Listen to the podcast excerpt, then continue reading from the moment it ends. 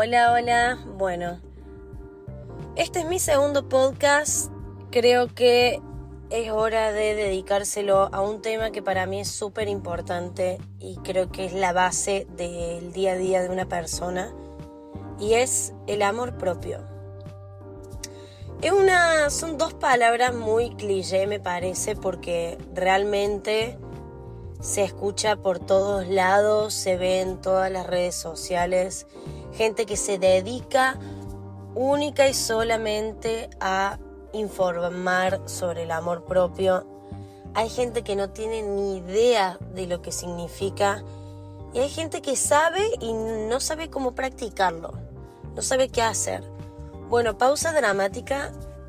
Estoy en el auto, me encanta hablar cuando manejo Creo que todos los podcasts los voy a grabar manejando y ojalá que nunca me pase nada en el medio.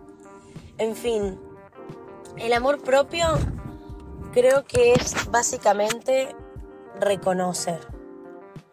Creo que si vos entendés que el amor es positivo y amarte a vos mismo es positivo y reconoces qué es eso que a vos te hace ser positivo, porque hay gente que dice, sí, sí, mucho amor propio, mucho bla, bla, pero estas páginas de superación personal y, de amor propio eh, muestran cuerpos, muestran eh, muchas cosas hegemónicas y yo no quiero hablar de esto yo quiero hablar un poco de lo que pasa dentro de nuestra cabeza, que es un poco lo el generador de problemas, le digo yo. Creo que nuestra mente es la primera que reacciona a estímulos y lo manifiesta en nuestro cuerpo de alguna forma u otra. Y creo que si empezamos a reconocer, que para mí es la gran palabra el reconocer, es reafirmar que conoces algo. Y este algo que quiero hablar hoy es sobre uno, sobre mí, sobre lo que me pasa por mi cabeza. Reconocer que tengo pensamientos que me gustan, pensamientos que no me gustan. Reconocer que tengo partes del cuerpo que me gustan, partes del cuerpo que no me gustan. Y una vez que lo reconoces, hay que buscar aceptarlo porque si reconoces, aceptas, estás eh, aceptando que tenés algo que te gusta, que tenés algo que no te gusta, y después decidís por cuenta propia si querés cambiarlo o no. Porque no está mal, no está mal mantener algo que no te gusta. Yo creo que el claro ejemplo es la tristeza. No, hay, no está mal mantenerte triste está bien, o sea, no podés mantenerte triste un mes, porque vos creo que todos sabemos lo que implica estar triste un mes. Eso puede lograr eh, perjudicar, perjudicarte y llevarte una depresión, pero estar triste, el tiempo que uno necesita estar triste, no está mal. Entonces, mantener aspectos negativos puede estar mal como puede no estar mal. A ver, yo algo que me sirve mucho a mí es pensar que tenemos una caja de herramientas. Entonces te digo, vos tenés una caja de herramientas, que esas herramientas vos las podés usar cuando las necesites. Tenés herramientas que funcionan bien y herramientas que funcionan mal. Pero hay herramientas que se eligen, que se compran, y hay herramientas que te las regalan, que te las dan. Y ahí es donde yo digo, bueno, a ver, mi mamá me regaló la papada. Y bueno, es una herramienta que quizás no la utilice siempre. Pero si quiero, la puedo usar para el humor. Bueno, no sé si vos tenés TikTok, pero hay una chica en TikTok que usa su papada como, como herramienta de humor y le sale fantástico. Esa piba debe estar cobrando muchos dólares por su papada, ¿me entendés? Y está usando esa herramienta perfecto y te seguro que se la heredó de algún familiar. Em, entonces a lo que voy es, tenemos herramientas, tenemos una caja. Primero, amamos la caja. Esto es lo que somos, este paquete en el que vinimos, en el que salimos cuando apenas nacimos, somos esto. Tenemos un montón de herramientas, tenemos herramientas físicas, tenemos herramientas mentales. Las reconozcamos, reconozcamos cuáles son nuestras herramientas, reconozcamos cuáles son las que nos gustan, cuáles no nos gustan. Y en base a eso, vemos si cambiamos la herramienta por una mejor o simplemente la guardamos y la utilizamos cuando la necesitemos, nada más.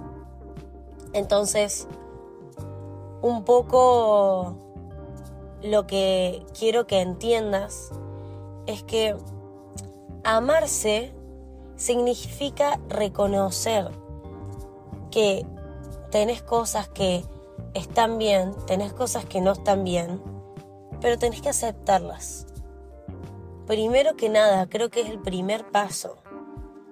El segundo paso es compartirlo. Decir, bueno, a ver, tengo herramientas que, soy, que son buenas, ok, las voy a compartir. Las voy a compartir, voy a, voy a mostrarlas.